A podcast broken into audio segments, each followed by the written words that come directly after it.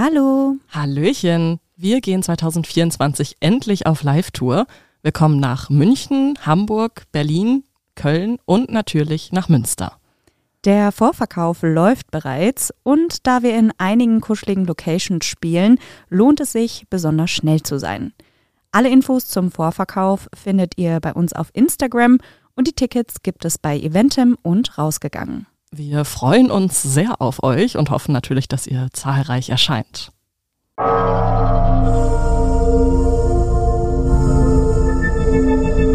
Menschen und Monster. Ein Podcast über wahre Verbrechen und ihre Hintergründe. Herzlich willkommen bei Menschen und Monster, unserem neuen True Crime Podcast. Ich bin Stefanie. Eigentlich heiße ich zwar Steffi, aber meine Familie nennt mich nicht so. Und mir gegenüber sitzt meine liebe Stiefschwester Maren. Hi. Und da sie mich nur als Stefanie kennt, bleibe ich jetzt bei diesem Namen. ja, ist tatsächlich so. Ich weiß auch gar nicht, warum ich dich immer Stefanie nenne anstatt Niemand. Deinem, also aber wirklich früher, niemand. früher äh, hatte ich jeder Fanny genannt. Ja, ich weiß. Und jetzt nennt dich jeder Steffi und das finde ich mega befremdlich. Ja, ich, Weil ich das überhaupt ich nicht fühle mich auch eigentlich nicht wie eine Steffi, aber ähm, ja, was willst du halt machen mit dem Namen? Ne? Das Steffi Life chose you. Ja. ja, okay. So ist das. Also, wir starten jetzt heute mit unserem True Crime Podcast und wenn ihr uns gefunden habt, dann äh, freuen wir uns sehr. Willst du vielleicht erstmal erzählen, wer du so bist? Ah, wer ich so bin. Also ich bin Maren, wie schon gesagt. Ähm, ich bin ein True Crime Fan. Seit neuestem tatsächlich erst. Ähm, Verbrechen haben mich immer irgendwie so ein bisschen magisch angezogen. Ich habe aber eigentlich grundsätzlich gar nichts mit Verbrechen und irgendwelchen Kriminalfällen zu tun, denn eigentlich komme ich aus einem ganz anderen Bereich und zwar habe ich was mit Textilien studiert und ähm, da würde man sich jetzt natürlich fragen, wie kommt man dann zu True Crime? Aber dazu kommen wir gleich mehr. Dann erzähl uns doch mal, Stefanie, wo kommst du her und was machst du? Ich äh, bin 25 und habe mm, ja auch eigentlich so erstmal nicht direkt was mit Verbrechen zu tun. Ich habe Kommunikationswissenschaft studiert und arbeite inzwischen als Journalistin in einer Online-Redaktion.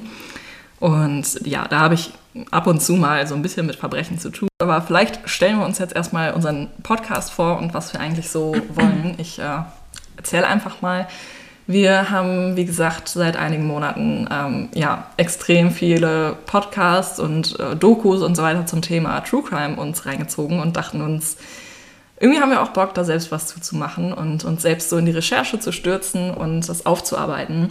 Ähm, deshalb werden wir jede Woche tatsächlich einen Fall beleuchten, ähm, denn bei den meisten ähm, Podcasts ist es ja so, dass man alle zwei Wochen nur Nachschub bekommt. Und das war eben auch unser Problem so ein bisschen. Also wenn man dann alles durch hat, dann wartet man halt quasi eine Ewigkeit darauf, dass es weitergeht. Ja, und das finden wir nicht gut. ähm, wir wollen euch und auch uns den Nachschub, den wir alle brauchen, so gut wie möglich bescheren und liefern. ähm, ich muss sagen, ich bin zu True Crime und vor allem zu True Crime Podcasts gekommen durch meine liebe Arbeitskollegin und äh, Freundin Clara. Shoutout an dich, Clara. Sie hat, mir, sie hat mir nämlich damals auf dem Weg nach Hause nach der Schicht gesagt, du hast schon mal äh, was von Mordlust, dem Podcast gehört? Ich höre den immer und ähm, da habe ich gesagt, nö, habe ich noch nicht. Äh, hatte mich bis dahin halt, wie gesagt, noch nicht mit Podcasts wirklich beschäftigt. Und ähm, ja, sie hatte mir das dann äh, wärmstens ans Herz gelegt, das zu hören. Ähm, das sollte sehr fesselnd sein. Und ehe ich mich versehen konnte, hatte ich, glaube ich, eine Woche später fast alle 40 Folgen von Mordlust durchgesuchtet. So schnell war noch nicht mal ich. Ja, also ähm, ich konnte dann auch gar nicht aufhören und ähm, ich habe das teilweise auch abends, also ein bisschen, ein bisschen makaber, aber ich habe es tatsächlich manchmal auch zum Einschlafen Ich höre es auch jeden Abend zum Einschlafen. auch manchmal Folgen nochmal. Aber ja, genau. Also ich weiß auch nicht. Ein bisschen, ein bisschen so ein Overload an. Ist halt so beruhigend irgendwie, wenn da jemand spricht. Ruhig. Ja, okay. Also ich meine nicht Also- inhaltlich, Oh, sondern vielleicht ein bisschen, okay. Next Murder Incoming hier oder was? No. Sehr beruhigend. ist Ähm, alles gut. Nee, aber ansonsten mh, bin ich da journalistisch, glaube ich, nicht ganz auf deinem Stand. Ähm, aber ich finde es ähm, schon heftig, wenn man sich selber in die Recherche stürzt, wie viel Verbrechen es überhaupt gibt. Und Ja. das ist auch echt surreal. Wie bist du denn dann überhaupt zu True Crime gekommen? Erzähl doch mal. Also irgendwie, und das habe ich erst letztens rausgefunden, dass es irgendwie immer schon so ein bisschen vorhanden war, dieses Interesse. Ich konnte, also ich glaube, es gab diesen Begriff True Crime im Deutschen einfach noch gar nicht, als ich damit eigentlich angefangen habe, denn ähm, ja, man muss halt wissen, ich lese sehr viel und ich äh, schreibe auch gerne selber Geschichten. Und ursprünglich war das so, ich wollte halt gerne mal einen richtig guten Krimi, äh, Krimi, einen richtig guten Krimi schreiben. Und dafür dachte ich mir, okay, du musst halt erstmal ähm, verstehen, wie so ein Mörder eigentlich tickt und was es so für, ja, was es einfach so für psychologische Begriffe gibt. Und dann habe ich, glaube ich, mit 14 oder 15 wahrscheinlich so ungefähr angefangen, mich in der kriminalpsychologischen Abteilung in der Buchhandlung umzusehen. Und da waren dann so Autoren wie Stefan Habort oder Axel Petermann halt irgendwelche Mordermittler, die ähm, oder Kriminalpsychologen, die eben Bücher geschrieben haben über echte Fälle, die sie behandelt haben. Und solche Bücher habe ich weggesuchtet wie sonst was. Ich habe in der, oh, wann schreibt man die Facharbeit? In der 10. Klasse oder so? Ja, ich glaub schon. Oder in der 11. Ähm, habe ich meine Facharbeit über Ted Bundy geschrieben, also ähm, über einen Serienmörder und vor allem über seine Entwicklung, also wie er eigentlich zum Menschen, äh, zum Mörder wurde. Ähm, Ja, ich kann mich da auch noch ganz genau dran erinnern, dass du, ähm, wie du da damals die äh, Bücher und Magazine und sonstige Sachen einfach kiloweise nach Hause geschleppt hast zu uns. Und ich kann dann, also ich fand das zu dem Zeitpunkt tatsächlich so ein bisschen nicht so, mhm, okay. Sie recherchiert jetzt über so Serienmörder. Okay, Ein bisschen creepy. Okay, okay. Ich meine, wir müssen sagen, das ist jetzt auch ungefähr äh, 10, 11 Jahre her. Also, ähm, ja, das war auf jeden Fall ein wenig befremdlich, aber ich habe mir gedacht, gut. Lass sie mal machen, ne? Lass sie mal machen. Sie wird schon sehen, wohin das führt. Genau. Ja, es hat tatsächlich ähm, zu 15 Punkten geführt. Echt? ja, das war meine einzige 1 plus, die ich jemals hatte. läuft Aber glaube ich auch, weil meine Deutschlehrerin mich einfach gerne mochte. Also so gut war es, glaube ich, jetzt auch wieder nicht. Ist auch egal. Okay, Ähm, wir können festhalten, Stefanie ist ein krasser Streber. Nein.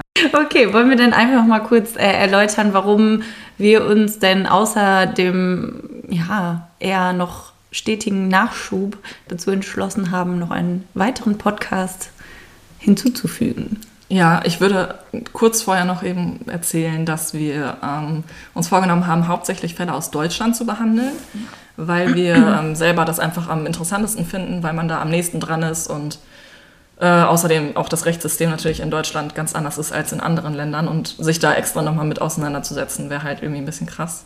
Wir werden ab und zu ähm, so Specials haben, wo wir dann einen Fall aus einem anderen Land machen. Die werden regelmäßig vorkommen. Wie oft genau, gucken wir dann. Genau, und da wählen wir dann aus. Manchmal sind das Sachen, sind das halt vielleicht Serienmörder, die sehr bekannt sind. Manchmal sind das vielleicht Fälle, die ähm, viel in den Medien standen. Manchmal sind es aber vielleicht auch einfach Fälle, die uns persönlich interessieren und irgendwie uns auf dem Herzen liegen. Da könnt ihr gespannt sein. Da wird noch einiges kommen. Uh, ich freue mich. Wie ich mich auch. Okay, äh, möchtest du vielleicht eben noch erzählen, was wir so wollen mit unserem Podcast? Ja, was wir so wollen mit unserem Podcast. Also ich glaube, wir können erstmal sagen, wir sind halt ähm, inspiriert durch diverse deutsche Podcasts. Also ich glaube ganz äh, vorne an allererster Stelle die Mädels von Mordlust. ja. Der Knaller, einfach die Art und Weise, wie sie es vortragen, journalistisch würde ich aus meiner Laienperspektive sagen, äh, sehr gut gemacht und ähm, einfach unterhaltsam, aber Voll. trotzdem irgendwie auch ähm, sehr, ja, ich weiß nicht, ist, ich habe viel gelernt bei ihnen. Auf jeden Fall, ja. Ähm, Dann für mich persönlich Verbrechen von nebenan und Zeitverbrechen auch 1A Podcasts, was uns aber so ein bisschen ähm, in vielen Fällen gefehlt hat, ist zu schauen, wo hat es angefangen, dass bei den Leuten, die dann am Ende zu Tätern wurden, was hat sie dazu bewegt, ein Täter zu werden? Genau. Welche Umstände haben dazu geführt, dass sie vom Menschen zum Monster geworden sind? Genau, deswegen auch äh, unser Name Menschen und Monster, weil wir auch da versuchen, ist natürlich nicht in jedem Fall möglich, ja. aber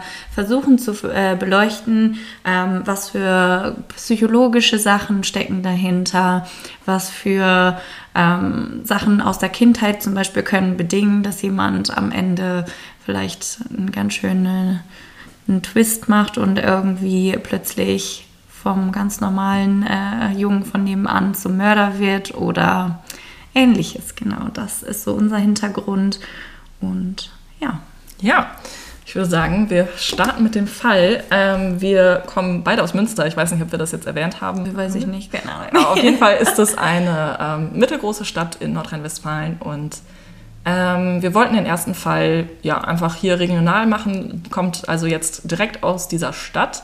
Ähm, ist schon ein paar Jahre älter, aber nichtsdestotrotz ähm, ziemlich interessant, zumal wir nicht genau wissen oder am Ende zumindest äh, darüber diskutieren können, wer der eigentliche Täter war, weil das nie so richtig geklärt wurde.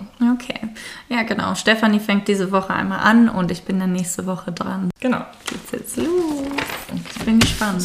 Und äh, dazu müsst ihr wissen, wir sagen uns vorher auch gegenseitig nur grob, worum es geht, dass wir nicht, also dass wir vermeiden können, ähm, Fälle doppelt irgendwie zu recherchieren. Und deshalb äh, bekommt er auch dadurch unsere ungefilterten Reaktionen darauf. Es geht um den Fall Maria Rohrbach. Ähm, ich weiß nicht, ob du da den Namen kennst. Einige Leute äh, in der Stadt kennen den, andere nicht. Ja, Wie gesagt, eben. ist der Fall schon ein bisschen älter. Ja, nee, ich glaube, ja, ich glaube, du hast mir irgendwann mal was davon gesagt, aber mhm. also, keine Ahnung. Wir steigen direkt ein. Es ist der 12. April 1957. Ein Arbeiter der Stadtgärtnerei geht mit seinem achtjährigen Sohn am Aasee spazieren. Dazu muss man sagen, der Aasee hier in Münster ist quasi so ein, das ist ein künstlicher See, der ist ganz nah der Innenstadt und da gehen immer viele Leute spazieren, joggen oder äh, da kann man auch im Sommer ganz gut mal ein Bierchen trinken oder grillen. Ist auf jeden Fall ein ziemlich zentraler Versammlungsplatz vieler Menschen, würde ich sagen. Genau, schwimmen kann man da drin aber nicht. Nee, genau. Also, die gehen da spazieren und um 11 Uhr entdecken die beiden ein Paket, das in der Nähe des Ufers treibt. Gemeinsam mit zwei städtischen Arbeitern, äh, die sprechen die an, fischen sie das Bündel dann aus dem Wasser und machen das auf und sehen, ja, etwas, was sie nicht unbedingt erwartet haben, äh, nämlich einen menschlichen Torso. Und ja, sie rufen natürlich sofort die Polizei. Der Kopf der Leiche wurde über dem Halsansatz abgeschnitten. Die Wirbelsäule wurde vermutlich mit einer Säge durchtrennt und außerdem ist der Körper etwa sieben Zentimeter unterhalb des Brustbeins abgetrennt. Die Arme und Hände sind aber noch dran, also nicht mhm. abgetrennt. Ja, ist ähm, sicherlich nicht so ein schöner Anblick. Nee, das will ich nicht finden. Nur eineinhalb Stunden später spielen zwei Jungs draußen und finden an einer anderen Stelle ein weiteres Leichenteil, ähm, das ist auch in einem Fluss, also in einem Gewässer, aber in einem Fluss in Münster, also ganz woanders. Dabei handelt es sich um den zugehörigen Unterkörper, aber ohne die Beine. Man erkennt halt auch, dass es ein Mann ist, weil, ja. An den Geschlechtsteilen. Genau. Du kannst das ruhig sagen. Ist alles, ist alles dran.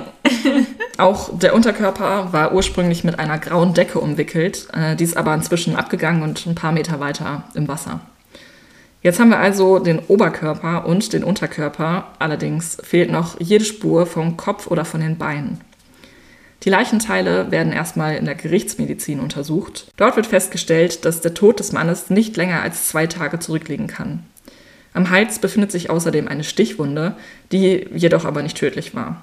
Stattdessen geht man davon aus, ähm, dass stumpfe Gewalt gegen den Schädel die Todesursache war und äh, obwohl man den Schädel ja eigentlich nicht hat, also die kommen darauf, mhm. weil in der Lunge blutiger Schleim ist. Okay. Die Ermittler wissen erstmal überhaupt nicht, wen sie da eigentlich vor sich haben, also wer der Tote ist. Und deshalb stellen sie einen Teil der Decken und einen Lederriemen, mit dem dieses Wollknäuel, also dieses Bündel umwickelt mhm. war, ähm, in einem Schaufenster in der Innenstadt aus. Also mhm. ja, so hat man das anscheinend früher gemacht, um jemanden zu identifizieren. Was Auf dem Prinzipalmarkt gab es dann so einen Schaukasten und dann haben die das da reingepackt. Ew. Also es gibt natürlich auch einen Zeitungsartikel und so, aber die wollen jetzt erstmal herausfinden, wer der Mann war. Okay. Ähm, auf dem Gürtel, also auf diesem Lederriemen, ähm, haben sie aber auch eine Einprägung gefunden, die kann man zwar nicht so richtig entziffern, aber dann haben die irgendwelche Techniken und können das so ein bisschen lesen. Und deshalb finden sie dann heraus, wer der Verstorbene ist, nämlich Hermann Rohrbach. Hermann Rohrbach ist 43 Jahre alt, verheiratet mit Maria und hat einen Sohn namens Norbert, also mit seiner Frau. Der ist vier Jahre alt. Die Polizei befragt seine 16 Jahre jüngere Ehefrau Maria zu dem Fall und sie wollen natürlich wissen, wann sie Hermann zuletzt gesehen hat. Sie erklärt, dass ihr Mann Maler ist und am Donnerstagmorgen, also dem 11. April, ähm, zu einem Auftrag aufgebrochen ist. Ab und zu hat er halt eben solche Arbeiten gemacht und die haben dann länger gedauert. Und ähm, ja, es kam auch mal vor, dass er da übernachtet hat. Deswegen hatte sie sich jetzt noch keine Sorgen gemacht. Also sie wird befragt am 12. April, also am Freitag. Ähm, sie hatte eigentlich erst am Abend, also Freitagabend oder am Samstagmittag mit seiner Rückkehr gerechnet. Ähm, sie wusste allerdings auch nicht, wo genau dieser Auftrag jetzt ist und wer ihn beauftragt hat. Deswegen konnte sie jetzt auch nicht wirklich weiterhelfen bei den Ermittlungen. Äh, sie sagt allerdings, dass es sich um Schwarzarbeit handelt, denn eigentlich hat der Hermann einen richtigen Job bei so einer mhm. Malerfirma. Aber da ist er jetzt halt nicht aufgetaucht irgendwie und sollte jetzt Schwarzarbeit machen. Die Ermittler verkünden Maria dann, dass ihr Mann getötet und zerstückelt wurde. Und sie reagiert darauf erstmal sehr seltsam. Also was heißt sehr seltsam? Aber die Ermittler hatten zumindest was anderes erwartet. Sie rastet jetzt nicht völlig aus oder wird hysterisch. Sie sagt zwar irgendwie nein, nein, so ein bisschen weinerlich. Aber ja, sie wird, wie gesagt, nicht hysterisch oder bricht in Tränen aus. Die zeigt keine Reaktion da. Also, nicht, nur so. also jetzt nicht so krass. Also sie reagiert recht also gefasst. wenn jemand ja. sagen würde, dass mein Mann oder mein Freund zerstückelt wurde. Ja, eben. Dann würde ich mich ja natürlich auch fragen, wer das war. Ja gut, ne, ich kann mir bei mir schon vorstellen. Ich glaube, ich würde dann einfach lachen. Ich gehe, ich kann. okay. Also schön. ja, also nur einfach aus äh, Unglaube darüber, dass das Ja, ja, nicht okay. passiert sein kann. Ja, stimmt. Man glaubt das im ersten Moment gar nicht. Ja. So versteckte Kamera. Ja. Überraschung, das war nur ein Prank. Ja, ich glaube, damals gab es noch keine versteckte Ja, ich Kamera. glaube auch. Ja, sie wird dann auch ins Verhör gebracht und natürlich weiter befragt. Und die ähm, Ermittler zeigen ihr auch Fotos von dem Torso. Ja, ähm, sie deckt die eine Bildhälfte ab, wo die Gedärme zu sehen sind und sagt, Zitat, so sieht das doch ganz manierlich aus. Ei. das ist nicht ihr scheiß Ernst. Ja, doch, das hat sie. Oh nein. Ja, das wurde ihr auch später echt zum, also vorgeworfen quasi, dass sie das gesagt hat, weil das ja eben zeigt, dass es irgendwie eine sehr seltsame Reaktion ist. Ja, also, ja, normal ist es auf jeden Fall nicht. Ja, und deswegen wird die 27-Jährige auch sehr schnell ähm, verdächtigt, dass sie Hermann Rohrbach umgebracht hat und zerstückelt hat. Okay, nur weil sie dann sagt, dass sie Weil sie so reagiert, ja. Okay. Mhm, genau. Ähm, aber es gibt auch andere Beweise, sagen wir mal, also Beweise sind es nicht wirklich, aber es gibt einige Dinge, die dafür sprechen, dass sie schuldig ist. Äh, zum einen die Zustände in der Ehe. Viele Zeugen haben nämlich ausgesagt, dass Maria mit ihrem Mann sehr brutal umgegangen ist. Ein Zeuge hat zum Beispiel beobachtet, wie sie Hermann aus Wut über sein Verhalten ein Haarbüschel ausgerissen hat. Oh Gott. Eine Nachbarin will außerdem mitbekommen haben, wie Maria ihn mit dem Bügeleisen den Hintern verbrannt haben soll. Und dazu hat sie dann gerufen, jetzt hast du dein Fett weg. Scheiße. Nein. Ja, das ist halt bestimmt ein bisschen gebrutzelt. Ähm, Hermann wurde außerdem mal in einem anderen Fall, also offensichtlich, ähm, polizeilich vernommen und hatte in der Vernehmung angefangen zu weinen und hat dem Beamten erzählt, dass seine Frau ihn schlägt und ihn bedroht. Und der Beamte meinte so, jetzt reißen Sie sich doch mal zusammen, so, Sie sind doch ein Mann. Das war jetzt natürlich zu der Zeit 1957 auch alles noch ein bisschen anders so vom Rollenbild her. Ja, das stimmt. Aber das, ja, hat der Beamte sich dann ähm, aufgeschrieben, weil er es halt sehr eindrucksvoll fand. Hm, voll traurig. Ja, Maria hatte, also als Maria das gesagt wurde, ähm, dass Hermann das schon mal gesagt hatte, hat sie gesagt, mein Mann lässt sich halt gerne bedauern. Hermann und Maria haben sich ursprünglich in einer Bäckerei kennengelernt, äh, wo die damals 19-Jährige gearbeitet hat. Ähm, Hermann fand sie anscheinend irgendwie ganz süß und die beiden kamen so ein bisschen ins Gespräch und ihr hatte auch ganz gut gefallen. Also ja, sie war halt auch erst 19, sie hatte da jetzt noch keine Erfahrung mit Männern. Aber ja, ihr gefiel, dass er so ruhig und genügsam war und die haben sich dann ein Jahr gedatet und dann ein Jahr später geheiratet. Sehr schnell. Ja, ja gut, das war halt damals ganz An- normal. Ne? Eigentlich ist ein Jahr schon glaube ich, relativ lang, finde Also so gefühlt. Für damalige Zeiten meinst du? Ja, ja, für heutzutage? damalige Zeiten. klar. Heutzutage, heutzutage datet, heutzutage einer, datet man sich so ein Jahr und dann weiß man immer noch nicht, was man ist. So. Ja, genau. Ja. Stimmt. Typisch. Ja, auf jeden Fall kam dann auch irgendwann ähm, recht schnell das Kind und das ist nachher auf jeden Fall noch Thema, Okay. ähm, aber da kommen wir gleich noch drauf. Ähm, der Hermann wurde im Krieg als leicht schwachsinnig diagnostiziert und schwachsinnig ist jetzt im medizinischen Sinne zu verstehen, also schwachsinnig, also ist halt einfach ein bisschen dumm. Okay. Also ja. Für Dumme ausgedruckt. Also ausgedrückt. Damals wurde dumm. anscheinend Dummheit irgendwie diagnostiziert. Und Okay. aus diesem Grund ähm, kommen wir jetzt einfach schon mal direkt zu dem Kind. Aus diesem Grund wurde er im Krieg ähm, sterilisiert. Weil er Oh, ja, halt als dumm kategorisiert wurde und deswegen sich Dass quasi er nicht fortpflanzen soll. Oh, wow. Okay. Ja, und dass er sterilisiert wurde, bedeutet natürlich auch, dass er keine Kinder kriegen kann. Und deswegen Wo kann kommt das Kind her? Norbert nicht von ihm sein. Aber ähm, darüber sprechen wir dann gleich nochmal.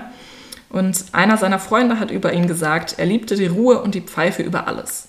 Also das beschreibt seinen Charakter so ganz gut. Er scheint so ein sehr ruhiger Mann gewesen zu sein und hat irgendwie nicht so viel gesagt und wollte halt immer seine Ruhe. Und Maria war halt 16 Jahre jünger als er auch, das muss man natürlich dazu sagen, aber ja, sie war halt mehr so ein bisschen energisch und hatte vor allem in der Beziehung die Hosen an. Ja. Ja, ganz eindeutig. Ja.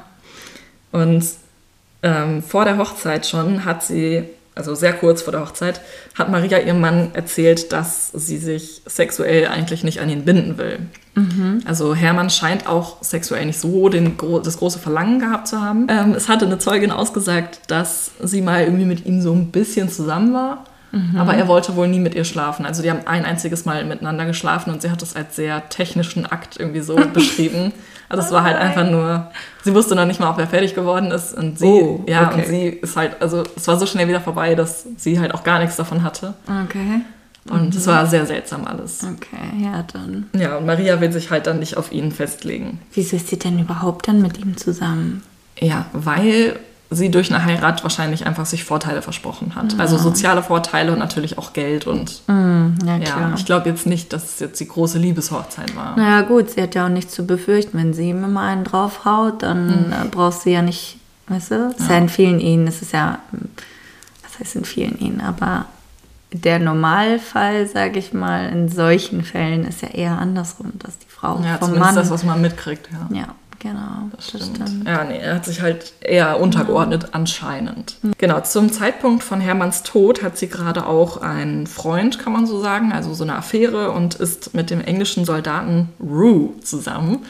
Der ist da stationiert in Münster und besucht sie dreimal in der Woche und sie haben auch Sex und Hermann weiß auch davon, also da ist Maria ganz offen und sie erzählt ihm halt immer, mit wem sie gerade so sich trifft.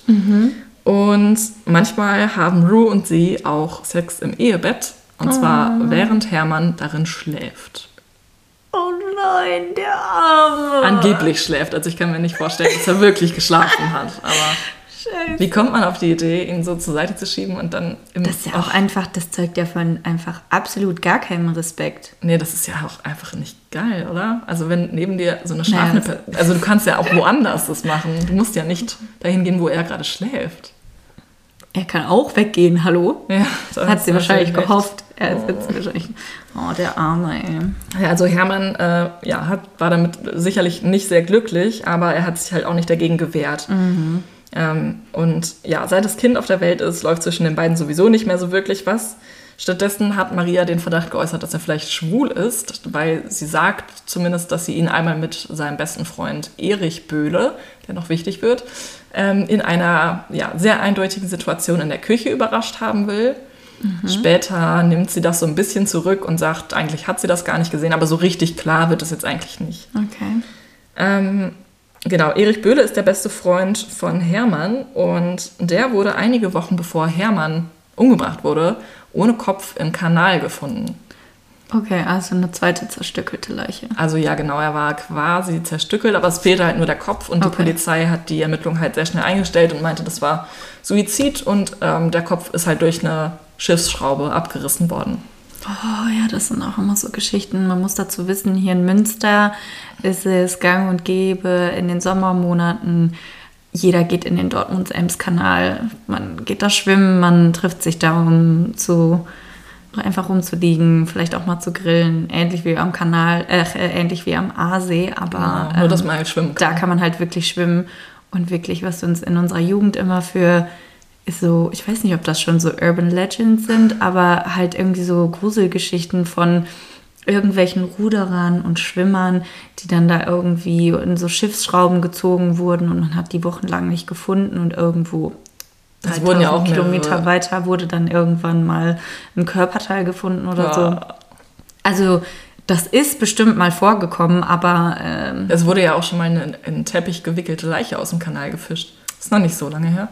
Echt Also ich weiß okay. nicht, jetzt vielleicht so acht Jahre oder so. Ist jetzt nicht ewig her. Ja, ich. okay. Ja, äh, wir geben euch auf jeden Fall ähm, mal ein paar Einblicke in auch kleinere, nicht ganz so vielleicht wichtige oder groß auszuschlachtende Fälle, die hier in Münster passiert sind. Und tatsächlich muss ich sagen, der Kanal spielt in vielen, Stimmt. vielen Verbrechen eine Rolle. Der ist wirklich sehr beliebt, um da Beweise oder auch Leichenteile Ja, zu versenken. genau. Okay, weiter Zurück geht's. zu. Zurück No. zu Maria und Hermann. Also Erich Böhle, kopflos im Kanal. Schön. Hm, Weiß ich jetzt nicht. Also, Maria wird von ihren Mitmenschen ähm, ihr Leben lang schon als manipulativ, lügnerisch und gefühlskalt beschrieben. Sie hat auch, ähm, ja, also sie ist vorbestraft wegen ganz kleiner Vergehen, ähm, hat halt häufig schon kleinere Dinge von ihren Arbeitgebern gestohlen und ja, wird als geldgierig beschrieben. Sie ähm, nimmt nämlich Hermann den Lohn ab, sobald er Zahltag hat. Also er kriegt irgendwie, glaube ich, einmal die Woche Geld und er muss sofort quasi nach Hause und seiner Frau die 50 Mark in die Hand drücken. Und das kommt dann quasi in die Haushaltskasse und er bekommt nur ein ganz kleines Taschengeld. Also seine Freunde haben irgendwie auch ausgesagt, dass er meistens nur eine D-Mark bei sich hatte. Also das ist natürlich jetzt ganz anders zu verstehen. Eine D-Mark, ich weiß jetzt nicht, wie der Gegenwert heute ist, aber ist jetzt nicht nur ein Euro oder zwei Euro, klar. ist halt irgendwie wahrscheinlich so wie 10 Euro oder so. Das Geld hat sie dann gerne für sich für Anziehsachen ausgegeben oder auch ja, was für den Haushalt gekauft, sei es jetzt irgendwelche Möbel oder Deko oder Putzsachen. Der stand auf jeden Fall unterm Pantoffel. Voll. Die beiden streiten sich auch mega oft und sie mussten deshalb sogar schon zweimal umziehen, weil das laute Geschrei nämlich die Nachbarn gestört hat. Und also damals war es halt eigentlich immer so, dass die Vermieter mit im gleichen Haus gewohnt haben, scheinbar. Und die Vermieter ähm, ja, haben dann immer Räumungsklage eingereicht. Zum einen, weil ähm, ja, die beiden sich immer gestritten haben und das gestört hat. Und zum anderen stand in diesen Räumungsklagen auch immer drin, dass Maria sich ja mit anderen Männern trifft. Und das okay. war halt damals so unsittlich, dass man deswegen eine Räumungsklage verantworten konnte. Also, wie verrückt ist das Okay, denn? Die Beamten finden dann auch noch raus, dass Norbert gar nicht das leibliche Kind von Hermann sein kann, ne, weil er ja Mhm. sterilisiert wurde. Ähm, Maria tut so oder weiß es wirklich nicht. Ähm, ja, als wüsste sie eben nicht, dass es nicht der Fall ist. Also sie denkt, dass Hermann der Vater ist. Ähm, kann aber auch nicht sagen, wer ansonsten in Frage kommt, weil sie sagt, irgendwie hatte sie eigentlich jetzt gar keinen Verkehr, also es kommt eigentlich keiner in Frage, aber es kann ja nicht sein. Also wenn er sterilisiert ist, ist er sterilisiert. Ja. Ähm, das wurde allerdings auch nie richtig aufgeklärt. Also wahrscheinlich so Vaterschaftstest DNA war da noch nicht so groß. Ich glaube, gab es eigentlich noch gar nicht. Ich weiß ehrlich gesagt nicht, ab wann genau man DNA so nachweisen konnte. Ich glaube, ab den 80ern. Ich wollte gerade sagen, 80er Jahre. Ja, also da ging das auf jeden Fall noch nicht. Und Maria konnte das auch nicht aufklären. Dann gibt es ein Gespräch, was Maria mit ihrer Freundin Elfriede geführt hat. Die Elfriede hat auch mehrmals ausgesagt gegenüber den Beamten und das macht sie wirklich sehr verdächtig. Maria hat nämlich gesagt, dass sie ihren Mann vergiften will. Sie hatte äh, von ihrer verstorbenen Mutter noch Tabletten, die hatte nämlich Krebs und ja, die hat sozusagen die Tabletten geerbt. Da war noch ein bisschen was von übrig und wollte die einem Pudding beimengen. Ähm, Elfriede hat gesagt, ja, Maria, lass das mal, mach das mal nicht, das fällt ja auf. Und Maria meinte, Zitat, ich gehe über Leichen, da kann nichts schiefgehen, er muss weg. Und außerdem hat sie noch was gesagt, was wirklich sehr verdächtig ist, nämlich, sollte dies zu Nachfragen führen, also der Tod von Hermann, dann würde sie einfach behaupten, dass er zu, zur Schwarzarbeit gegangen ist. Was sie ja in diesem Fall auch erzählt hat. Ja. Äh, Maria hatte außerdem oft davon gesprochen, dass sie die Scheidung will. Und zwar, weil Hermann seine Frau angeblich schlägt.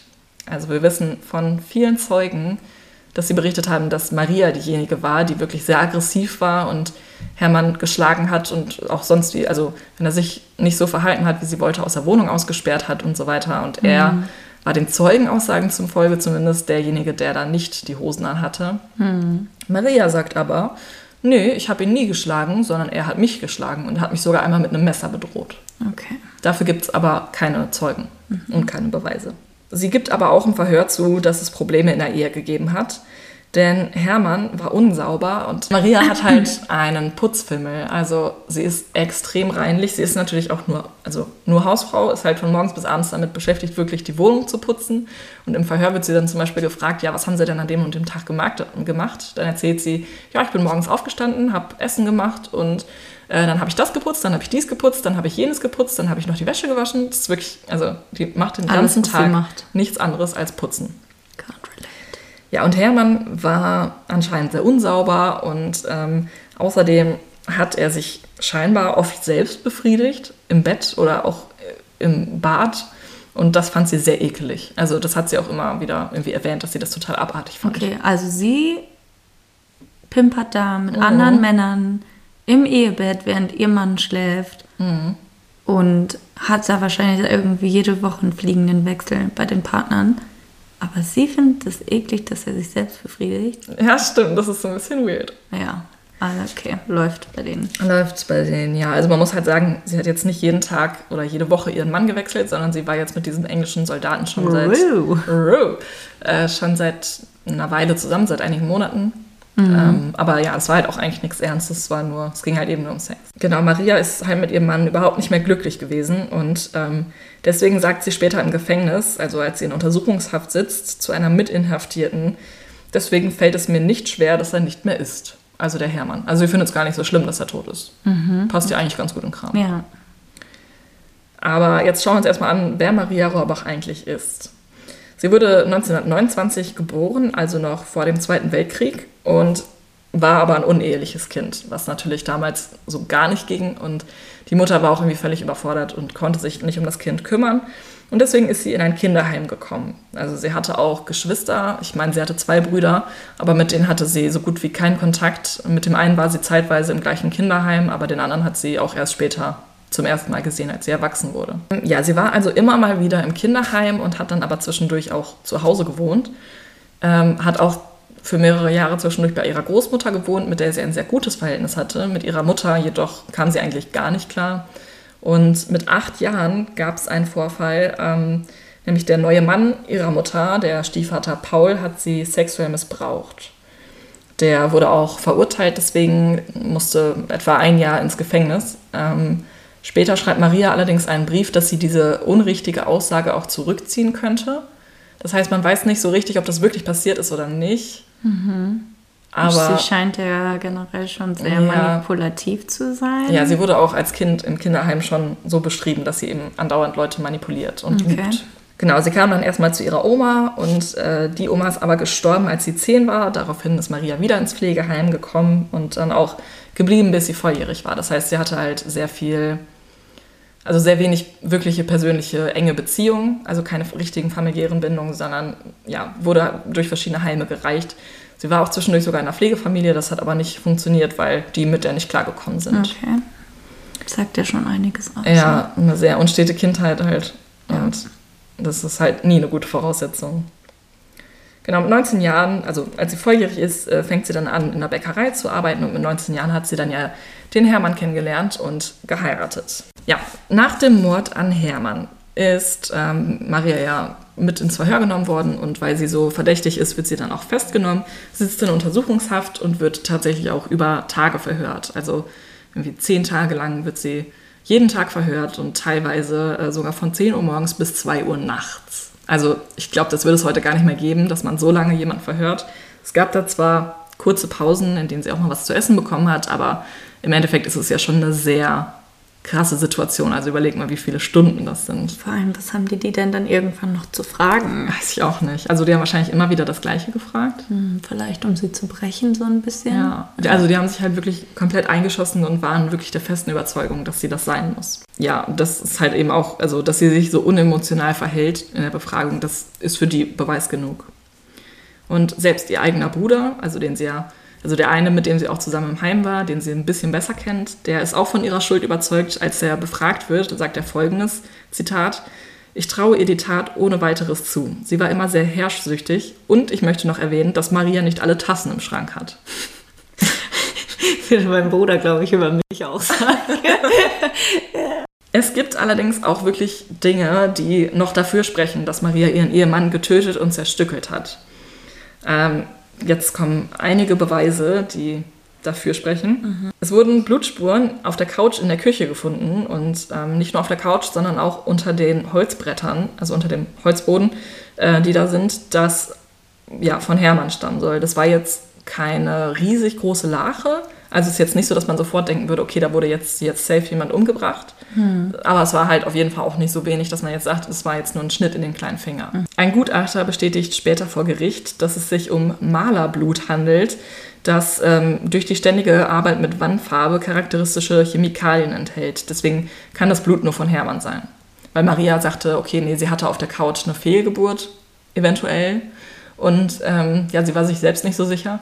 Aber sie meinte, daher könnte halt so viel Blut kommen. Aber der Gutachter sagt, nee, das ist auf jeden Fall von Hermann. Sie war sich selbst nicht sicher, ob sie auf der Couch eine Fehlgeburt hatte. Ja, sie war sich, glaube ich, nicht sicher, ob sie wirklich schwanger war. Und dann hatte sie, ob vielleicht sie dachte sie. Einfach nur ihre Tage hat genau, oder ob sie ja. äh, gerade. Ja, was halt ja, bei ihr so okay. Mhm.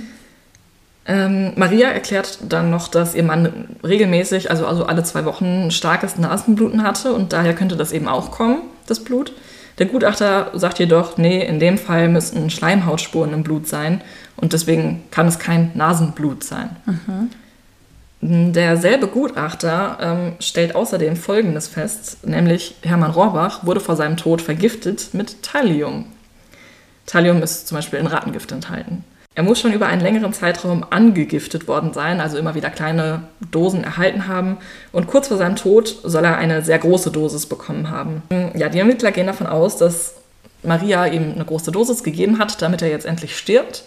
Das hat aber nicht geholfen. Dann hat sie ihm Schlafmittel gegeben. Er ist auf der Couch in der Küche eingeschlafen.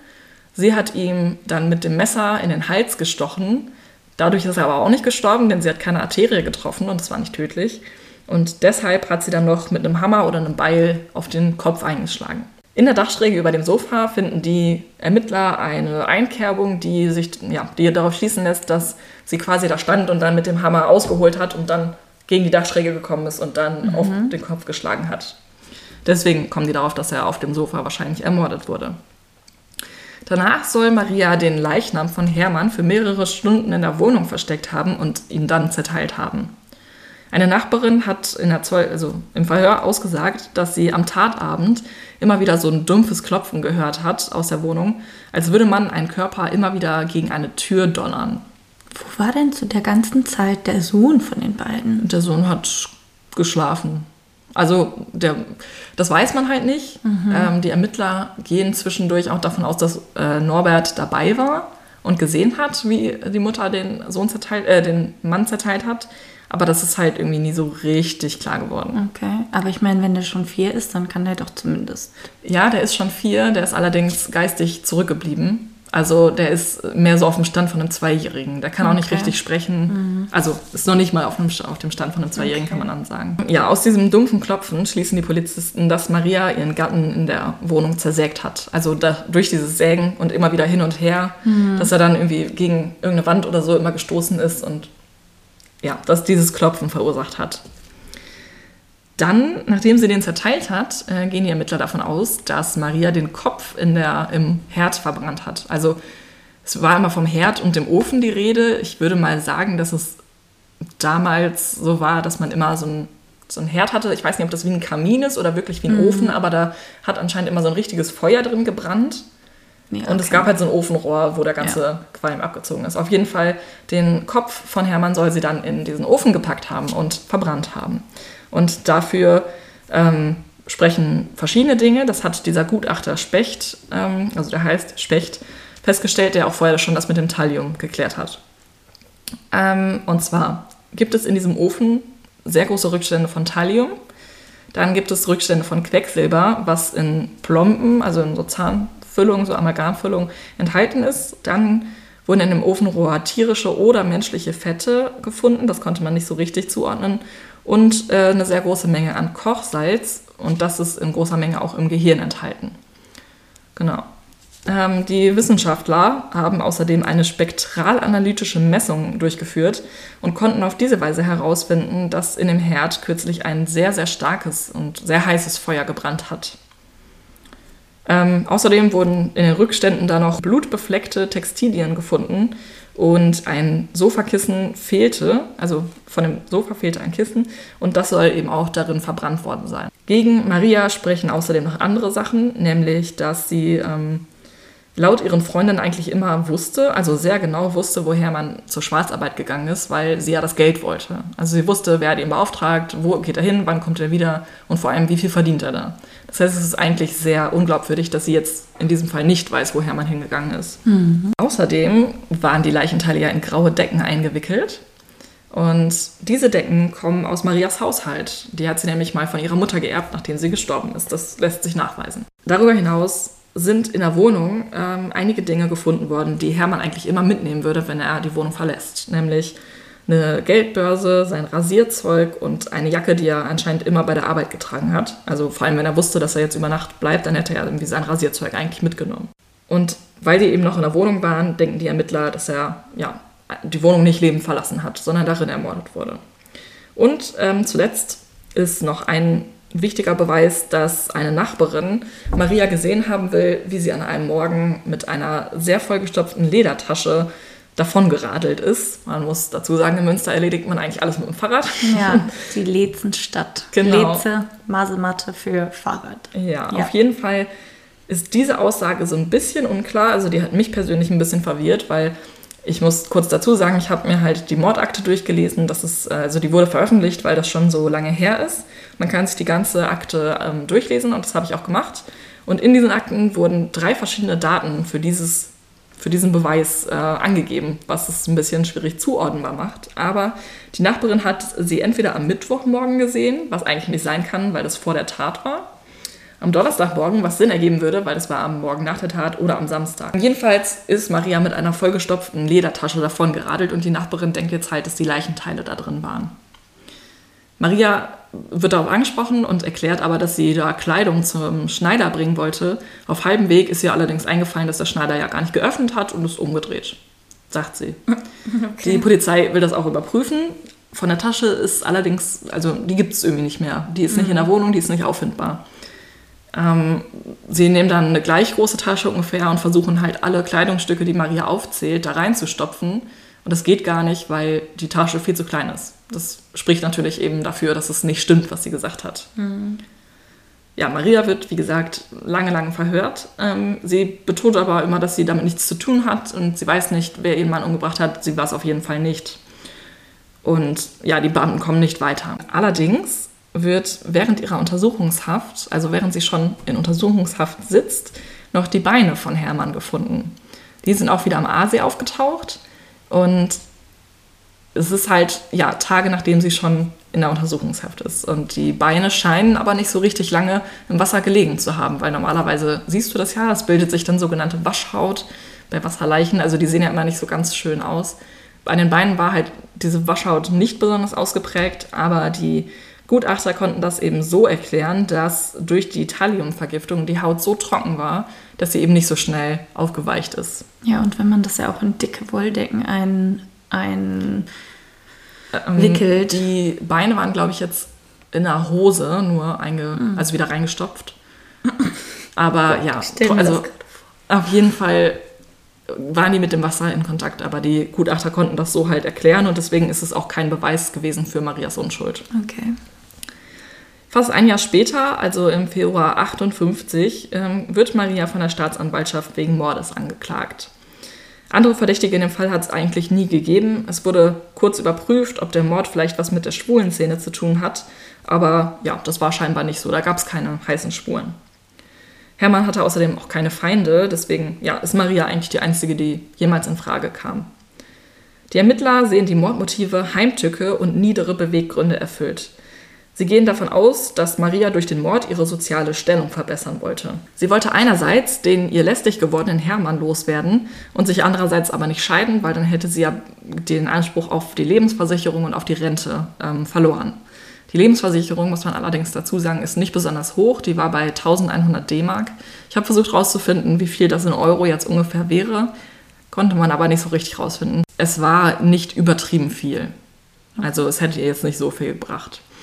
Ähm, außerdem sagen die Ermittler, dass Maria durch den Mord endlich frei sein wollte und dass Maria durch den Mord mit anderen Männern eben auch alles tun kann, was sie halt wollte. Okay, aber hat sie es nicht sowieso schon während der Ehe gemacht? Ganz genau. Über Marias Verhalten im Verhör steht in der Anklageschrift folgendes, Zitat, Ihr Gemütsleben ist verkümmert, die Tötung ihres Mannes lässt sie völlig kalt. Sie zeigt keine Emotion. Und das ist eben der Hauptpunkt, warum Maria verdächtig wird. Mhm. Der Prozess beginnt und es gibt ja eigentlich zwei Hauptgutachter, aber einen Gutachter, der eigentlich die meisten Sachen erklärt. Das ist der Gutachter Specht, der eben auch das mit dem Thallium ähm, herausgefunden hat. Es wurden von einem anderen äh, Wissenschaftler im Darm des Toten Trüffelsporen gefunden. Die, also Trüffel sind ja sehr teuer und die Rohrbachs hatten jetzt nicht besonders viel Geld. Und es wusste auch niemand, wo Hermann Rohrbach jetzt Trüffel herhaben sollte.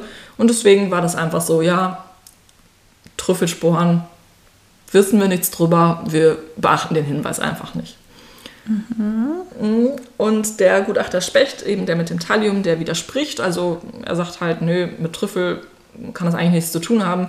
Er hat nämlich ähm, Sternsporen gefunden, die in Malvenblütentee enthalten sind. Und Malvenblütentee ist blau, also hat eine sehr blaue Farbe und ähm, wäre perfekt dazu geeignet, Hermann Rohrbach zu vergiften.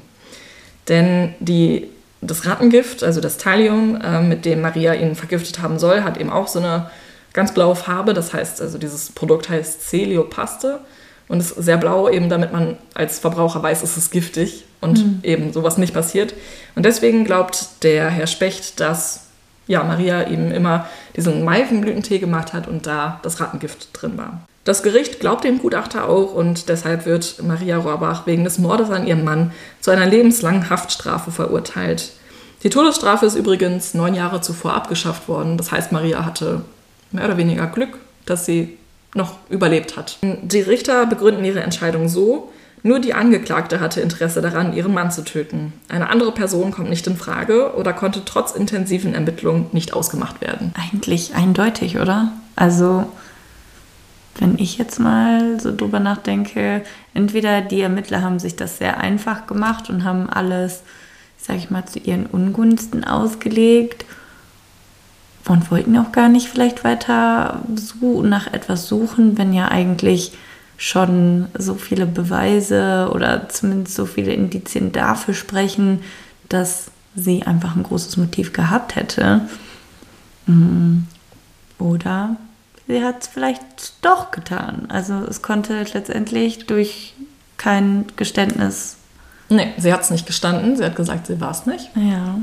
Ähm, es wurde halt auch nie eine Tatwaffe gefunden oder so. Ja, ich muss sagen, aber wenn ich dann höre, dass sie ihn schon immer misshandelt und irgendwie geschlagen und auch psychisch fertig gemacht hat und ich weiß nicht, irgendwie wirkt das für mich so, auch nach der Aussage, dass sie zu ihren Freundinnen vorher gesagt hat, wenn er irgendwann mal weg ist und ich möchte ihn vergiften und wenn er dann mal weg ist, dann sage ich einfach, der ist Schwarzarbeiten. Ja. Und äh, ja, ich finde, das spricht schon in meinen Augen sehr extrem dafür, dass sie wirklich damit was zu tun hat. Ja. Also eigentlich würde ich sagen, auch wenn die Tatwaffe selber fehlt und der Kopf, also ich meine, okay, wenn du es verbrennst, fehlt, ja. ja. kommt da noch was? Mhm. Okay, okay, okay, ich bin gespannt. Maria Rohrbach ist jetzt also in Haft und jetzt passiert etwas, was bis heute niemand erklären kann. Der Richter, der sie verurteilt hat, bekommt nämlich einen Brief. Der Absender ist unbekannt. Ich lese ihn dir mal vor. Okay. An den Richter. Maria Rohrbach ist unschuldig und bleibt es. Ich kann es nicht verraten, aber ich selber bin der Mörder. Ich muss Menschenblut sehen. Mein Beruf ist Lustmörder. Auch Sie, Herr Richter, gehen Sie nicht allein über die Straße. Dann werden Sie Ihren Leib im Aasee wiederfinden. Ähm, ja, dann erklärt er irgendwie, dass er Hermann Rohrbach umgebracht hat. Und zwar, weil der angeblich zu ihm gekommen ist. Also er schreibt, er ist bei mir gekommen und war lebensmüde. Also er wollte von ihm umgebracht werden. Und er schreibt auch, dass Hermann Rohrbach wusste, dass dieser Mensch, wer auch immer das ist, dass, also dass er wusste, dass er gerne Leute umbringt und deswegen zu ihm gekommen ist. Dann schreibt er weiter, ich bin der Mörder und nicht die Frau. Heute bin ich hier, morgen bin ich da. Mein Beruf ist Lustmörder. Das Liebespaar habe ich auch umgebracht. Da habe ich Ruhe gehabt. Die konnte ich ganz verschanzen. Als Lustmörder bin ich bekannt. Meine Heimat ist das ganze Land. Okay. Richtig creepy. Ja, das ist ja immer mega creepy. Auch schon alleine dem Richter so zu drohen. Ja. Und was für ein Liebespaar. Weiß ich auch Gab nicht. es da irgendwelche Hinweise, dass das während der Zeit noch ein anderes? Also ich habe jetzt auch nicht mega intensiv danach gesucht, aber soweit ich weiß, gab es jetzt keinen ja anderen. Mord. Ja. Hm, aber was für Berufe gab es denn zur damaligen Zeit, die so, wo man vielleicht durchs ganze Land gereist wäre? Vielleicht Kaufmann. Also wenn du so Stoffe verkauft hast oder so. Oder äh, ich habe nämlich auch gerade schon gedacht, dass jemand äh, eine andere Möglichkeit, wer es gewesen sein könnte, vielleicht irgendeiner der Liebhaber von Maria Rohrbach ist, der vielleicht Interesse daran hatte, auch wenn er letztendlich alles mit ihr tun und machen konnte, obwohl der Mann da war, vielleicht war er dann trotzdem irgendwie, wollte er sie dann doch final für sich komplett alleine haben. Vielleicht hat sie sich bei ihm beschwert und ähm, ja, Nobody knows. okay. Ja, der Anwalt von Maria Rohrbach beantragt nach dem Urteil mehrmals Revision, weil er damit natürlich nicht zufrieden ist. Insbesondere gibt es halt einen Grund, warum er von der Unschuld seiner Mandantin überzeugt ist, denn in ihrem Haushalt findet sich weder diese Celiopaste noch Malvenblütentee, die ja laut dem Gutachter Specht das ja quasi das Mittel des, äh, der Vergiftung gewesen sein soll. Die Anträge werden aber auch immer wieder abgelehnt. Bis ein Jahr später, am 19. September 1959, zwei Kinder am Pleister Mühlenweg in Münster spielen. Äh, dort ist ein Bombentrichter. Dazu muss ich kurz erklären, was das ist. Ich wusste es nämlich selbst nicht. Äh, Im Zweiten Weltkrieg wurden über Münster super viele Bomben abgeworfen und wenn die explodieren, also auf jetzt sagen wir mal einem Waldstück oder so, dann gibt es da so, eine, so einen Krater. Und Okay. dieser Krater äh, war mit Wasser gefüllt zu dem Zeitpunkt. Es war also einfach wie so ein kleiner Teich. Und weil es so warm war in diesem September, ist der Wasserspiegel gesunken und die beiden Kinder finden dann aus dem Wasser schauend einen Schädel. Ähm, ja, die Polizei untersucht den Schädel und findet schnell raus, dass es der, das fehlende letzte Teil von Hermann Rohrbachs Leiche ist. Aber, Überraschung, der ist überhaupt nicht verbrannt. Also, es ist zwar, also er ist zwar nur noch skelettiert und fault und ist halt gar nicht mehr schön anzuschauen. Lag ja jetzt auch ein bisschen länger im Wasser, aber er wurde halt auf jeden Fall nicht verbrannt. Okay. Außerdem wird klar, dass es zwar Gewalt gegen den Schädel gegeben hat, aber die war auf gar keinen Fall tödlich. Was jetzt aber sehr kurios ist, ist, dass Maria ja in der Zeit in Haft ist und sie hat nicht nur einer Mitinsassin, sondern auch einem Gefängnisarbeiter ähm, gesagt, dass der Schädel irgendwann in einem Bombentrichter in der Nähe von einem Tanzlokal gefunden wird. Da war der Schädel aber noch nicht gefunden. Und tatsächlich ist es auch in der Nähe von einem ja, Lokal, wo sie früher gerne zum Tanzen hingegangen ist, in den Rieselfeldern. Sie hat außerdem gesagt, Zitat, ich kenne den wahren Täter, ich werde ihn aber erst nennen, wenn der Mord verjährt ist. Tadam. Ja, dann stellt der Anwalt natürlich wieder ähm, Antrag auf Revision, also beziehungsweise auf Wiederaufnahme in dem Fall. Und ähm, ja, das wird dann auch, dem wird stattgegeben. Vor allem, weil es inzwischen äh, neue wissenschaftliche Erkenntnisse gibt. Nämlich wurde herausgefunden, dass Thallium zu einem gewissen Anteil in jedem Menschen, also in jedem menschlichen Körper und in jedem Ofenrohr vorhanden sind.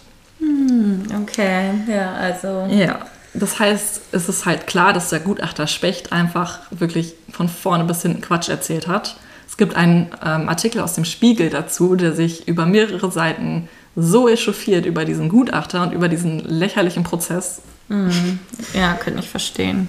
Ich meine, vor allem, da geht es ja quasi um den Ruf und auch das Leben Ja. eines Menschen. Und ich meine, im Normalfall heißt es doch in Deutschland im Zweifel für den Angeklagten. Ganz genau. Aber ja, das Gericht hat sich das so ein bisschen zurechtgebogen halt. Okay. Ne?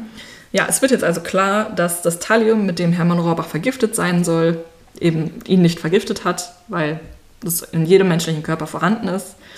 Ähm, und der Gutachter das auch falsch gerechnet hat. Er hatte nämlich das Thallium in einem Organ gefunden und es dann irgendwie umgerechnet auf den ganzen Körper. Und nach seinen Berechnungen hätte Hermann Rohrbach an diesem Abend zwei, also an dem Abend seines Todes, zwei Tuben von dieser Celiopaste intus haben sollen. Ja, ein Gegengutachter sagt halt, dass es gar nicht möglich ist, denn, äh, Zitat, schon nach der ersten Tube hätte Rohrbach total tot sein müssen.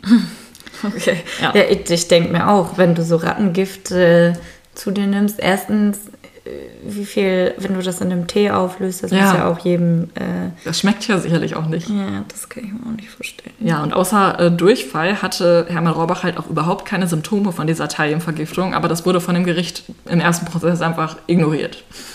Man hat sich das halt alles so zurechtgebogen. Ähm, ja, außerdem ist diese Celiopaste nur gegen Unterschrift äh, verfügbar. Also das heißt, Maria Rohrbach hätte jetzt in die Drogerie gehen müssen und mit Unterschrift hätte sie das halt nur bekommen. Und in Münster gab es keinen Drogisten, der sich daran erinnert hat, dass sie bei ihm das gekauft hat. Aber das nur am Rande. Sie hätte es natürlich auch irgendwo anders bekommen können. Ähm, ja, es gibt außerdem noch so viele andere Fehler in diesem ersten Prozess. Nämlich wurden in dem Ofen ähm, ja, Messwerte genommen zuvor, die ja unter anderem bestätigt haben, dass ein super heißes Feuer da gebrannt hat. Da stellt sich halt raus, dass derjenige, der das gemessen hat, das zum ersten Mal gemacht hat und völlig falsche Werte da angegeben hat. ähm, Einmal Was- mit Experten. ja, arbeiten. einmal mit Profis arbeiten. Was so richtig peinlich ist, ist dieser Gutachter Specht hat ja gesagt, dass das Blut unter dem Fußboden Malerblut ist. Hast du schon mal gehört, dass sich menschliches Blut verändert durch Chemikalien? Ja, wenn du sie nicht zu dir nimmst selber, dann kann ich mir das sehr schwer Ja, vorstellen. auf gar keinen Fall. Das wäre dann nicht mehr, also es wäre ja quasi Evolution dann. Ähm, was passiert ist, ist folgendes. Er, dieses Blut war ja unter dem Fußboden und der Gutachter Specht hat einfach das, die Probe vom Fußboden abgekratzt, das Blut, und hat es dann untersucht. Und der Fußboden war natürlich lackiert. Oh, wow. ja, er Oh hat mein also Gott. das analysiert, dieses Blut mit der abgekratzten Farbe und hat dann gesagt, ja, das ist Malerblut. Also alle anderen Profis in dieser Branche waren auch so, oh, das ist ja ein Ding. Also das ist ja eine neue Erkenntnis so, ne? Aber es war halt einfach nur schlecht gearbeitet. Okay, schön. Ja, der Gegengutachter sagt dann eben auch, bei dem Gutacht, Gutachten des Professors Specht kann man nur von Unwissenschaftlichkeit und Pfusch reden. Also ja, der hat es so richtig hart verkackt. Ja, aber absolut. Ja, die Zeugen, die im ersten Prozess ausgesagt haben, dass sie Gewalt zwischen den Eheleuten gesehen haben, ziehen ihre Aussagen äh, teilweise zurück oder können sich halt auch nicht mehr erinnern. Und ja, es gibt jetzt eigentlich gar keine Aussagen mehr. Äh, sie sagen halt auch eigentlich, dass sie nie selbst gesehen haben, dass Maria ihrem Mann gegenüber gewalttätig wurde. Ja, die Staatsanwaltschaft hat am Ende eigentlich gar keine Beweise mehr. Außer halt diese Aussage von Elfriede, die ja gesagt hat, ne, sie würde ihren Mann vergiften. Aber Elfriede wird eigentlich auch nicht mehr als so glaubwürdige Zeugin eingestuft, weil sie selbst schon mal einen Mann mit einem Messer bedroht hat. Den sie auch umbringen wollte übrigens. Oh, wow. Ja. Was waren das für Zeiten, in denen damals alle know. Frauen die Männer umbringen Ja, wollten? man wusste halt nicht, was man sonst tun soll. Okay. Maria Rohrbach kann also eigentlich nicht mehr festgehalten werden. Die Staatsanwaltschaft hat keine Beweise und fordert einen Freispruch.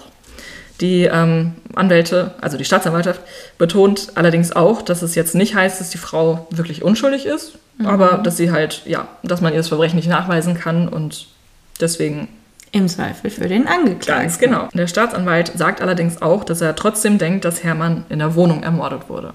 Ja. Der Verteidiger sagt äh, genau das Gegenteil. Er glaubt, dass Hermann nicht in der Wohnung ermordet wurde, weil da ja eigentlich überhaupt kein Blut gefunden wurde. Und wo soll der halt ermordet worden sein? Und vor allem, wo soll er zerstückelt worden sein? ja. Das macht ja eine Riesensauerei. Ja, Maria wird dann freigesprochen und zusammen mit ihrem Sohn Norbert kann sie ein neues Leben beginnen. Sie ziehen in eine andere Stadt und zwei Jahre später lernt Maria einen neuen Mann kennen, der heißt Karl. Sie heiraten allerdings nur standesamtlich, denn am Tag der kirchlichen Hochzeit weigert Maria sich plötzlich, ihn zu heiraten, obwohl alles schon bereitsteht. Man weiß auch nicht warum. Ja, sie will einfach nicht mehr. Und nur zwei Monate später beantragt Karl schon die Scheidung. Okay, sehr, sehr sprunghaft. Er erstattet außerdem eine Anzeige gegen Maria, denn ähm, sie wollte ihn angeblich mit einem Kissen ersticken. Er konnte sich allerdings wehren und es ist nichts passiert. Außerdem soll sie ihn im Streit gesagt haben, dass sie Hermann ermordet hat, aber dass man es ihr nicht nachweisen kann. Seine Aussage reicht allerdings nicht dafür, dass die Ermittlung wieder aufgenommen wird. Nach dem Freispruch von Maria wurde natürlich nochmal ermittelt, wer denn jetzt wirklich den Mord an Hermann Rohrbach begangen hat. Aber ja, es gab keine Hinweise und keine Spuren und deswegen ja, wurde das eingestellt. Die Asservate wurden auch alle irgendwann vernichtet. Maria Rohrbach lebt heute noch und ist 90 Jahre alt. Sie hat für die Jahre, die sie unschuldig im Gefängnis saß, keine Entschädigung erhalten. Ja, das waren vielleicht doch einfach andere Zeiten damals. Ja, die oder? Begründung war, dass man halt nicht zweifelsfrei beweisen kann, dass sie unschuldig ist und deswegen hat sie keine Entschädigung verdient. Ja, okay. Ja. That's it. ob das das mit so mit rechten Dingen vorgeht. Ich finde den Fall halt einfach so krass, weil es wurde halt jemand zerstückelt. So, es gibt halt auf jeden Fall eine Leiche, der wurde auf jeden Fall ermordet und zerstückelt. Das ist Nein, ja irgendjemand, ja, irgendjemand muss es ja gemacht haben. wurde zerstückelt. Irgendjemand muss das ja gemacht haben. Und wenn es nicht Maria war, wer war es dann? Also, Ja, für mich wirkt das ein bisschen so, als wenn die sich halt mh, auch aufgrund vieler Aussagen und Gutachten, die dann letztendlich vielleicht doch nicht so glaubwürdig oder irgendwie professionell waren, sich auch vielleicht darauf versteifen wollte, weil es halt einfach eine schnelle und einfache Lösung war, dass es die Frau war. Und es ist ja nun mal auch in vielen Fällen so, dass es der Ehepartner ist. Ja, genau, also, es ist ja das jetzt nicht so eine dumme Äh, Idee. keine aber abwegige Idee. wenn man genau. halt überhaupt, also ich meine, sie hat ja auch gar kein Motiv. Das ist ja nun mal auch so, also wie du schon gesagt hast vorhin, die Erklärung, dass sie ähm, ja, ihn ermordet hat, um mit anderen Männern das zu tun, was sie halt will, Ja. das ist ja überhaupt kein Argument. Weil das konnte sie ja schon längst. Ja, und scheinbar, also ich meine, im Prinzip hätte sie ja auch einfach ein Happy Life mit ihm führen können. Ja, also er hat ihr Geld gegeben genau, ich jede wollte- Woche. Ich wollte gerade sagen, sie hat ihm alles abgezogen, sie hatte einfach voll äh, die volle Kontrolle über ihn. Ja.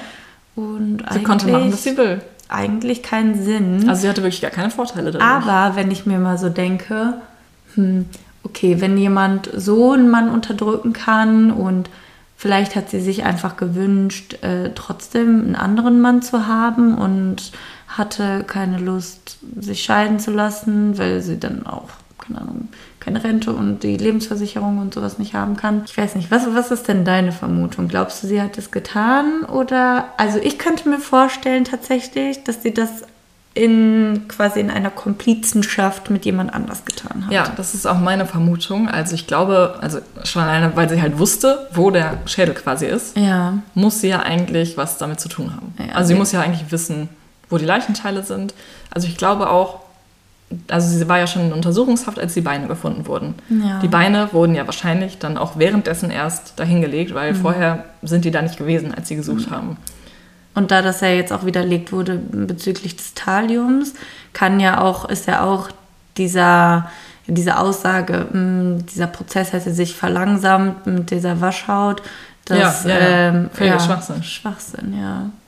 Ja, und also ich glaube halt auch nicht, dass eine Frau unbedingt ähm, alleine einen Mann zersägen kann. Also kann man bestimmt, wenn man lange genug irgendwie Sägt. sägt, ja, aber ich glaube, dass es halt mega anstrengend ist und also was hätte sie einfach für einen Grund? Ja, ich glaube aber auch, dass vor allem zu der Zeit, dass man dann wahrscheinlich erheblich größere Mengen Blut in der Wohnung hätte finden natürlich. müssen. Wo hätte das denn hingehen sollen? Ähm, naja, also ich meine, es ist, heißt ja jetzt nicht nur, weil man das da nicht hat finden können, dass es nicht vielleicht auch einfach irgendwie in, vielleicht hatte sie ja, wenn sie wirklich einen Komplizen oder eine Komplizin hatte, ähm, vielleicht hat man das irgendwo außerhalb in irgendeinem Waldstück oder auf irgendeinem Bauernhof oder sowas, irgendwas, wo man ungestört war. aber man hat ja Trüffelsporen gefunden in seinem Darm. Und da hat sich ja niemand drum geschert. Und ich glaube, dass er vielleicht irgendwo war und da vielleicht irgendwie so ein fürstliches Mahl hatte, halt so Trüffel bekommen hat. Vielleicht hat er ja auch, vielleicht stimmt das ja auch wirklich, dass er lebensmüde war. Das kann natürlich auch sein. und hat dann quasi so eine Henkersmahlzeit bekommen oder so. also man weiß ja nicht, wer dieser Lustmörder war und ob das nur jemand war, der sich irgendwie wichtig machen wollte.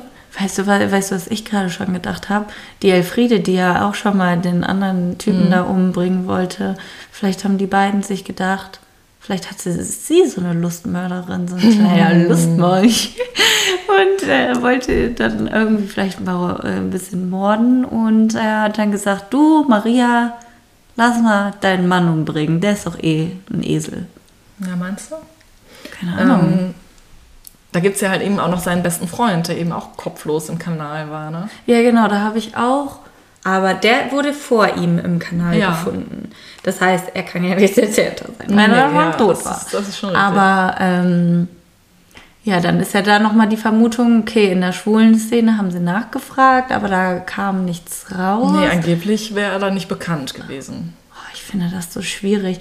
Das sind, Es gibt halt so viele verschiedene Möglichkeiten. ja, ich finde Aber- das, das macht mich voll fertig, wenn es kein Geständnis gibt und man keine, also es ist ja im Prinzip kein richtiger Cold Case, aber irgendwie Nee, aber schon. ja, es gibt halt keine, es gibt halt keinen Mörder. ja. Das Ding ist aber, als ich das, also als ich diese Mordakte erstmal gelesen habe, dachte ich so, so die erste Hälfte, ja, es war sie auf jeden Fall. Mhm. Weil man hört halt immer nur von den ganzen Zeugen, dass ähm, Maria mega gewalttätig ihrem Mann gegenüber war und halt einfach irgendwie wie so ein emotionsloser, kalter Mensch wirkt. Und dann Ja. denkt man sich so, ja, safe war die das so.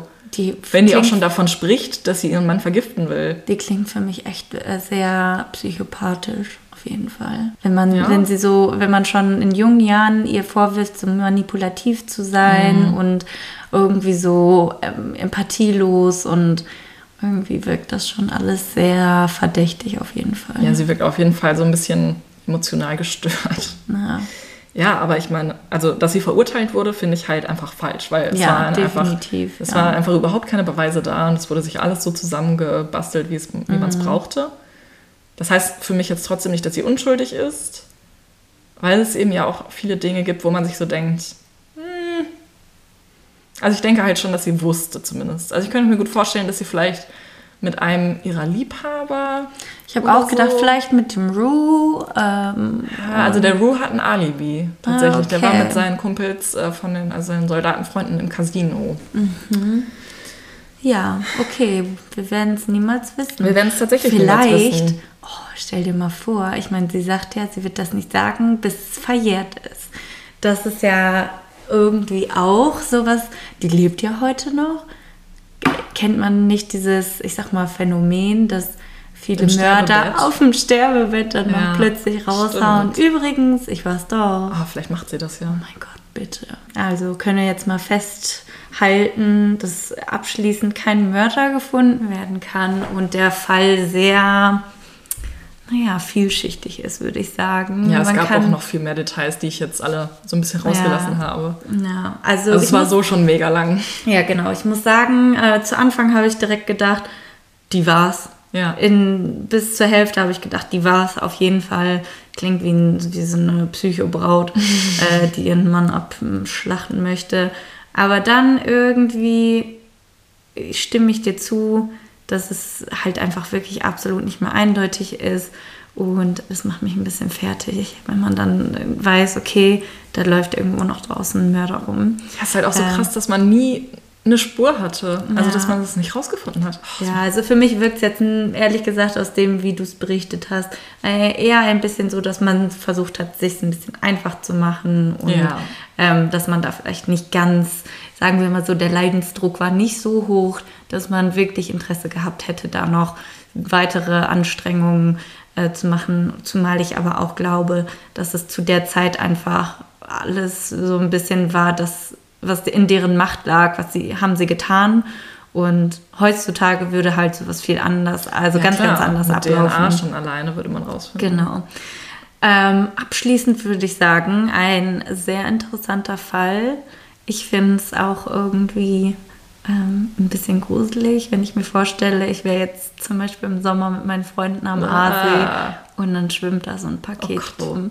Ähm, das ist nämlich auch einer der Gründe, weshalb ich das so, mh, naja, interessant ist, vielleicht ein bisschen das Faszinierend. Äh, fa ja, faszinierend finde, wenn man halt irgendwie so eher noch einen Bezug dazu hat und wenn man einfach sich das alles ein bisschen besser vorstellen kann.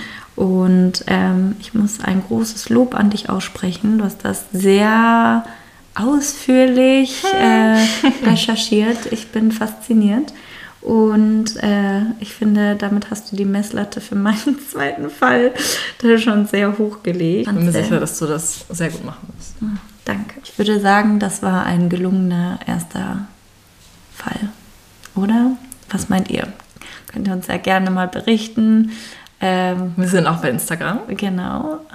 Unter dem Namen Menschen und Monster. Ja, wir würden uns auf jeden Fall über Feedback freuen und über äh, Bewertungen, weil, naja, ihr wisst das, Podcast leben von Bewertungen und wir ja, sind natürlich äh, froh, wenn wir ein paar Hörer gewinnen. Also Genau, und wir wollen natürlich nicht nur was für uns machen, sondern wir wollen natürlich auch, dass es spannend und interessant für euch ist. Und deshalb äh, wäre es super, wenn ihr uns ein paar Anregungen gebt. Äh, seid gnädig, das ist, wir sind keine Profis. Mm, wir, nee. wir haben uns jetzt einfach mal dran gewagt und ähm, werden sehen. Deswegen sind wir immer für Kritik dankbar. Ja, dann war es das von uns. Dann war es das von uns. Und, und wir hören uns beim nächsten Mal. Bis zum nächsten Mal. Ciao. Tschüss.